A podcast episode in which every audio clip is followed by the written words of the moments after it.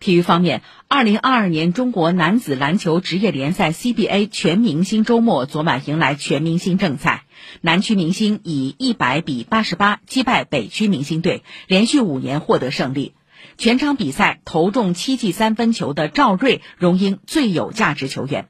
在三个单项赛事对决中，上海队的李天荣在扣篮大赛中折桂。